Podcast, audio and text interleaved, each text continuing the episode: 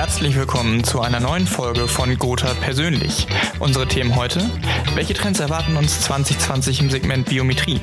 Stehen Lebensversicherer wirklich vor der Pleite? Und was plant die Gotha Leben? Zu Gast Vertriebskoordinator Leben André Schröter. Liebe Zuhörerinnen und Zuhörer von Goda persönlich, herzlich willkommen zur zweiten Ausgabe im neuen Jahr 2020. Nachdem uns in der Pilotfolge Ulrich Neumann beehrt hat, haben wir heute den Vertriebskoordinator Leben zu Gast, André Schröter. André, vielen Dank, dass du mit dabei bist heute. Servus, hallo aus Köln. Hallo Konstantin. Ja, André, nachdem die Gotha Leben im vergangenen Jahr mit dem Grundfähigkeitenschutz an den Markt gegangen ist, was ist denn für dieses Jahr geplant? An den Markt gegangen stimmt gar nicht ganz. Wir sind 2018 schon, sind wir schon gestartet. Aber du hast insofern recht, dass wir 2019 das vertrieblich äh, nach und nach durchgearbeitet haben. Und ich glaube, so ein bisschen Never Change Running oder Winning System, das wird eben auch die nächsten Jahre der Fall bei uns sein, wenn man sich entscheidet, als biometrischer Vollsortiment eine Grundfähigkeit zu bringen, also ein neues Marktsegment äh, zu bedienen, dann macht es überhaupt keinen Sinn, das für ein Jahr zu spielen und dann irgendwie im nächsten Jahr was anderes zu machen. Von daher wird das weiterhin der Fall sein. 2020, wir werden sowohl das Produkt nochmal anfassen, anpacken, optimieren, nochmal auch einen weiteren Schritt nach vorne gehen und werden uns dann aber darüber hinaus auf die Stärken konzentrieren, die wir ohnehin im Maklerbereich bedienen wollen. Das heißt äh, Biometrie in Summe als Vollsortimenter, wie ich es eben gesagt habe, mit der Dread Disease, mit der SBU-Triade, mit nach wie vor der Deutschlands einzigen SBU auf reiner Fondbasis, mit der Grundfähigkeit, das ist quasi unser Portfolio im Bereich der Biometrie. Dann haben wir das Portfolio im Bereich des Einmalbeitrages, Schicht 3. Da geht es also um Einmalbeiträge im gehobenen Privatkundensegment, aber eben auch, und das macht es enorm spannend, im Bereich der Firmengelder.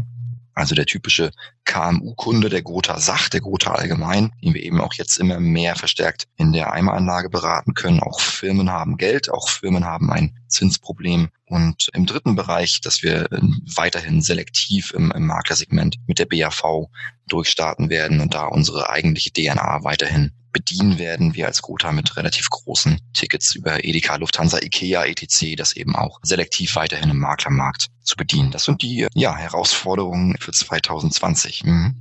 Bleiben wir doch mal im Bereich Biometrie. Die Arbeitswelt, ich meine, du weißt es selbst, verändert sich zusehends durch Digitalisierung. Heute gibt es hunderte Berufe wahrscheinlich, die es vor einigen Jahren noch nicht gab. Was sind das denn so für Herausforderungen, die dadurch für den Bereich Arbeitskraftsicherung, also vor allen Dingen auch im Bereich BU, erwachsen und wie kann man die überwinden?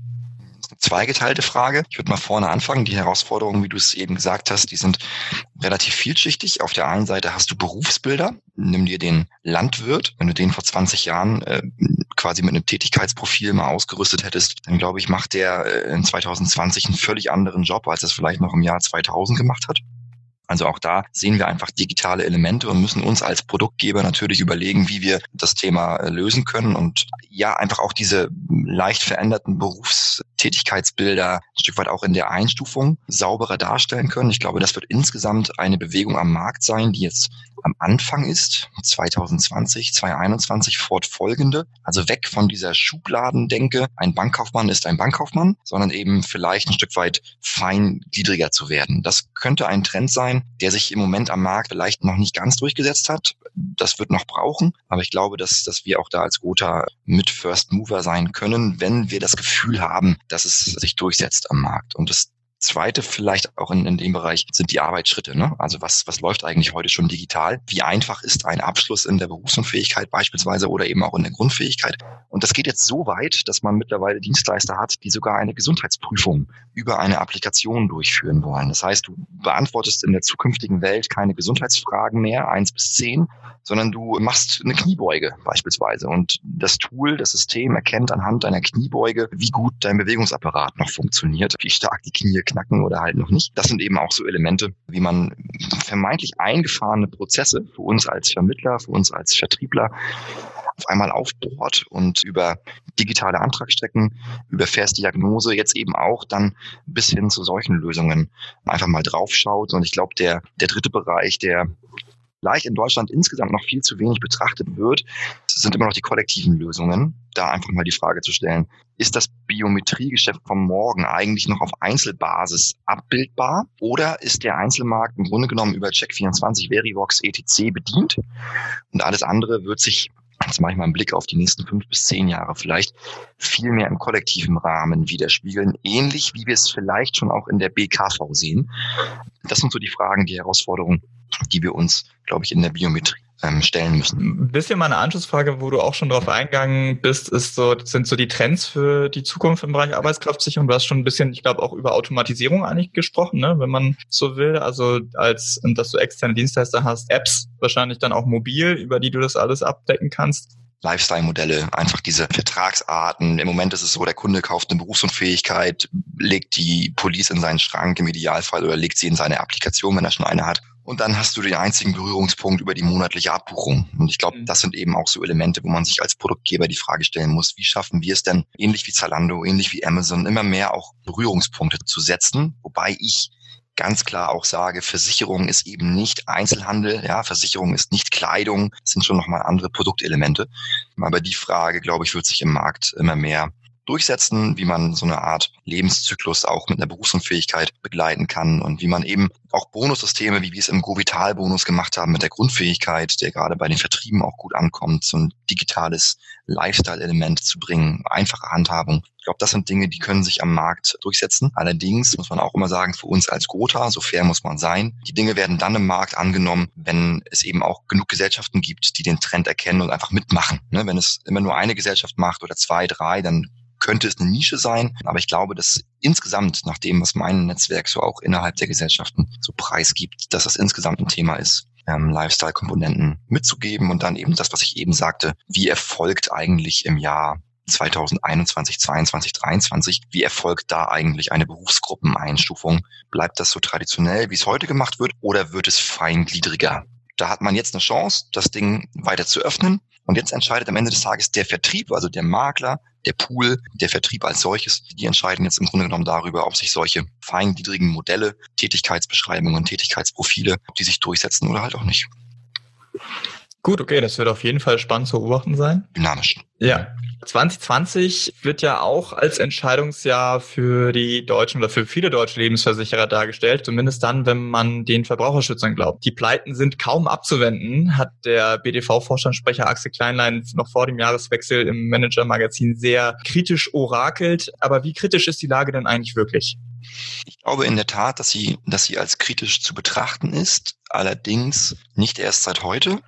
Wenn wir uns das Thema Niedrigzins anschauen und das Ganze mal, das habe ich glaube ich schon mal gesagt, volkswirtschaftlich betrachten, dann beginnt der Niedrigzins eigentlich Anfang der 2000er. Und jetzt braucht es bei Lebensversicherern immer so ein Stück länger, weil wir eben sehr stark im Anleihebereich hängen. Und bis sich Zinsentwicklung durchsetzen bei einem Lebensversicherer, das dauert, weil Anleihen lange Laufzeiten haben, eine lange Duration haben und dann sich dieser Effekt so ein bisschen nachhaltig erst äh, einsetzt oder, oder einspielt. An dem Punkt sind wir jetzt, glaube ich, seit drei, vier, fünf Jahren angekommen, dass der Niedrigzins eben auch in den Sicherungsvermögen, in den Deckungsstock der einzelnen Anbieter sich immer breiter macht und wir auch immer mehr auf, auf andere Investmentmodelle schauen müssen als Versicherer. Weil die Diskussion aber nicht neu ist, glaube ich, dass sich hier dennoch Spreu von Weizen auch ein Stück weit trennen wird und bin aber selber, wenn ich jetzt als Kunde, der ich ja genauso bin, auf die Branche schaue, nach wie vor, ich will nicht sagen überrascht, aber vielmehr überzeugt, dass sich ein Großteil der Anbieter weiterhin etablieren wird und durchsetzen wird, dass die Deckungsstock-Systematiken sauber sind, dass sie gut durchdacht sind. Wir haben immer noch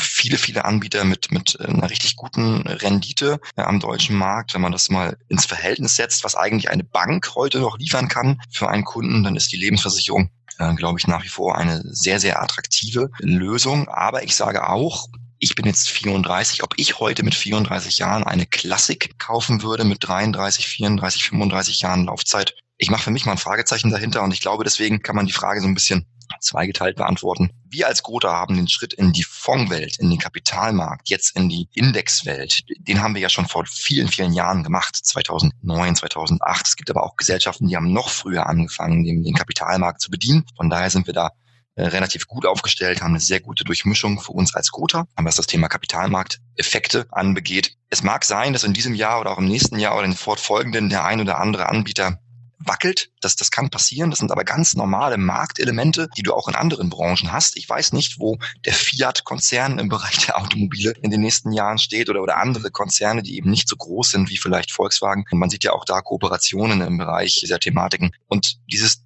Thema Kooperation, wenn wir jetzt mal PSA und Opel beispielsweise nehmen. Ich glaube, das ist auch ein Thema, was sich im Lebensversicherungsbereich was eine Rolle spielen könnte. Für uns als Gotha explizit natürlich nicht, aber gerade bei kleineren Anbietern kann das eine Rolle spielen. Kooperationsmodelle insgesamt können eine Rolle spielen. Und ob das dann für den Kunden, ich bleibe jetzt mal bei Opel und PSA, ob das dann für den Kunden negativ ist, da mache ich mal ein Fragezeichen dahinter. Vielleicht hat es sogar richtig gute Synergien, ähm, wenn wir uns im kooperativen Bereich bewegen. Ähm, wir als Gotha schauen uns das ganz genau an, ob wir Kooperation anstreben können. Wir müssen das nicht. Wir sind kerngesund. Das ist auch für mich als Arbeitnehmer der Gesellschaft ein ganz, ganz tolles Gefühl, muss ich an der Stelle auch sagen. Aber ja, ich gebe dem Bund der Versicherten ein Stück weit recht. Wir dürfen nicht so tun, als ob der Niedrigzins die Lebensversicherer überhaupt nicht tangiert. Das wäre falsch, aber das tut auch ehrlicherweise kein Marktteilnehmer und alle rüsten sich für die Zukunft und sind das überwiegendermaßen auch, sind da sehr, sehr gut gerüstet.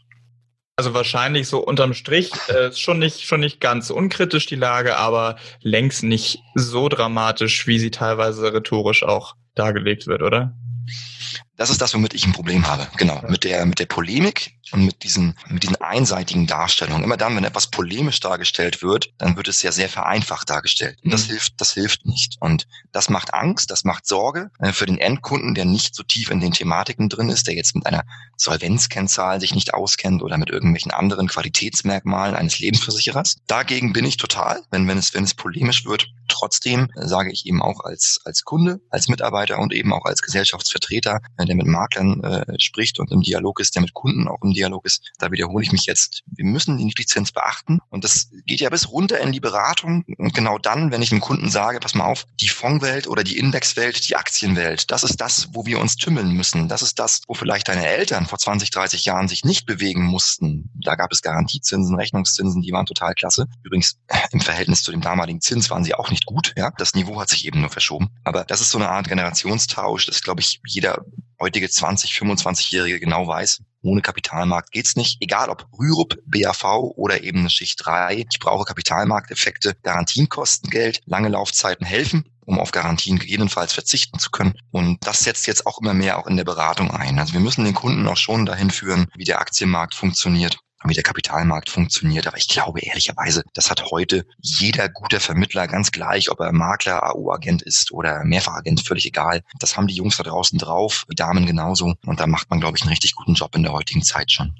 Dann lass uns doch mal den Themenblock aus der Branche sozusagen abschließen und mal so ein bisschen darüber hinausblicken. Wir hatten ja schon ein bisschen über auch einseitige und vereinfachte Rhetorik gesprochen. Das ist vielleicht jetzt beim nächsten Thema irgendwie auch, spielt da auch mit rein. Nachhaltigkeit und Klimaschutz ne, sind ja zum Anfang des Jahres auch wieder stark in den Schlagzeilen. Unter anderem natürlich wegen der äh, schlimmen Brände in Australien, aber auch deshalb, weil Siemens-Chef Joe Kaeser ja der Klimaaktivistin Luisa Neubauer einen Aufsichtsratposten bei der neuen Siemens Energy angeboten mhm. hat. Und sie hat das ja ganz nonchalant abgelehnt. Was denkst du denn über das Thema? Ist das grundsätzlich eigentlich eine richtige äh, Idee, so Aktivisten in Gremien der Wirtschaft mit reinzuholen?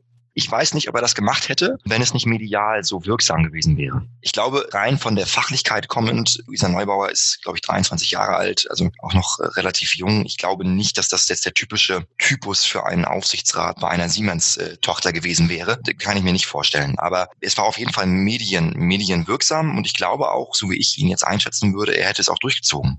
Aber für mich war es eher ein medialer Move. Es war jetzt weniger ein konkretes operatives Thema an der Stelle. Aber nochmal, ich glaube, er hätte es durchgezogen. Viel spannender finde ich an der Diskussion die Haltung und zwar von, von, von beiden Seiten. Und das ist das, was den Reiz ausmacht, aus meiner Sicht. Luisa Neubauer, die, die relativ schnell, du hast es eben gesagt, dieses Angebot abgelehnt hat. Da, wo wir vielleicht beide eine Woche drüber nachgedacht hätten oder viele, viele andere auch, da sagt die in wenigen Stunden, das mache ich nicht. Und das finde ich à la Bonheur, Chapeau. Und da muss ich wirklich sagen, diese Haltung, dieses Ich stehe zu meinem Thema. Ich glaube, da kann man sich eine ganze Menge übergreifend von abschneiden. Das hat mir persönlich imponiert. Sie steht zu dem Thema, sie macht weiter und sie lässt sich von so einem Angebot überhaupt nicht beirren und bleibt auch medienwirksam. Auf dieser Flughöhe bleibt sie stabil. War, wie ich finde, sehr gut. Das Zweite, was ich von Käser wiederum gut finde, ist, dass auch er auf seiner Linie bleibt und sagt, Leute, wir haben hier ein Commitment, wir haben hier einen Konzern zu führen, an diesem Konzern hängen Menschen, Arbeitsplätze. Da hängt Wohlstand für entsprechende Bevölkerungsgruppen dran. Siemens hat ja x tausend Mitarbeiter weltweit. Und diesen, äh, diesen Kampf, diesen Battle, den finde ich sehr, sehr spannend. Auf der einen Seite diese junge Disziplin, die, die Luisa Neubauer hat, dieses Unbeirrte, ich gehe meinen Weg und ich will die Lösung jetzt und nicht morgen. Und auf der anderen Seite dieser Tanker Siemens, der jetzt in diesem sensiblen Gebiet, im Grunde genommen ja sein, sein Daily Business hat, nachhaltig arbeiten muss, jetzt eben in diesem Bereich, ich liefere jetzt Ampeln für eine, für ein, für eine Kohleproduktion oder einen Kohleabbau. Und diese Antworten am Ende des Tages vielleicht so schnell gar nicht liefern kann, wie sie eben diese Fridays for Future Aktivisten aber gerne hätten und da aber auch auf, auf Spannung bleiben. Und das, glaube ich, hilft im Moment sehr, dass wir zwei Seiten haben, die sich miteinander sehr konstruktiv, und da mache ich mal ein Ausrufezeichen dahinter, sehr konstruktiv miteinander beschäftigen, aufeinander zugehen, Vorschläge liefern, die der andere eben ablehnt und miteinander mehr oder weniger direkt oder indirekt arbeiten. Solange das konstruktiv bleibt und nicht polemisch wird und vor allem nicht radikal wird, finde ich das enorm wertvoll und total spannend zu sehen und glaube eben auch, dass das Thema Nachhaltigkeit kein Hype ist, sondern mittlerweile sich entwickelt zu einer Grundlagenthematik. Viele Produkte, die du heute in den Markt bringst, ob das ein Auto ist, das eine Kaffeesorte ist, Starbucks, das ein Einzelhandel ist, der Mode produziert, ja, wo kommt dann die entsprechende Wolle her? Nimm dir ganz, ganz viele andere Branchen. Immer mehr achten auf dieses Thema Fairtrade, Nachhaltigkeit und du merkst, dass der Hype Grundlage wird. Bei uns in der Versicherungswelt kommt das nach und nach, aber ich habe es eben schon gesagt, ein Sicherungsvermögen, ein Deckungsstock eines Versicherers, milliardenschwer, kannst du nicht von heute auf morgen grün anstreichen, auch wenn das vielleicht der ein oder andere Kollege aus der Branche medial wirksam behauptet. Dem ist nicht so. Und ich finde Nachhaltigkeit immer genau dann gut oder insgesamt Gedankengänge genau dann gut, wenn sie zu Ende gedacht sind. Von A bis Z. Und man sich nicht den Buchstaben D rausnimmt und auf den Buchstaben D eine Marketingstory draufsetzt, ohne eben E und F zu bedenken. Das ist mir manchmal zu schnell, zu einfach. Denk an die Elektromobilität. Ja, wir haben jetzt irgendwo das Gefühl, das ist die Zukunft und zwar die alleinige Zukunft. Aber es gibt eben ganz viele Fragezeichen dahinter, die es eben noch nicht, die eben noch nicht gelöst sind. Und da geht es mir manchmal zu schnell geht es mir manchmal auch zu rücksichtslos zu anderen technologischen Fortschritten, die richtig gut sind.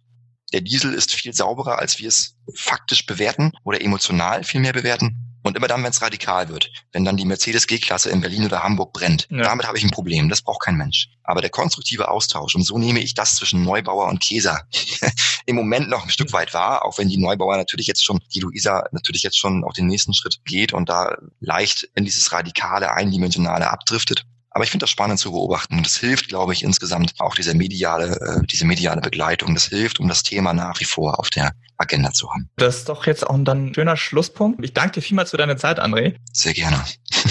Und natürlich. Gemacht. Vielleicht machen wir es ja nochmal. ja, du, definitiv. Ich glaube, die Möglichkeit wird sich nochmal ergeben im Laufe des Jahres. Natürlich auch an alle Zuhörerinnen und Zuhörer. Vielen lieben Dank fürs Dabeisein und dann auch natürlich gerne wieder zur nächsten Folge Guter persönlich. Bis dann, macht's gut. Tschüss.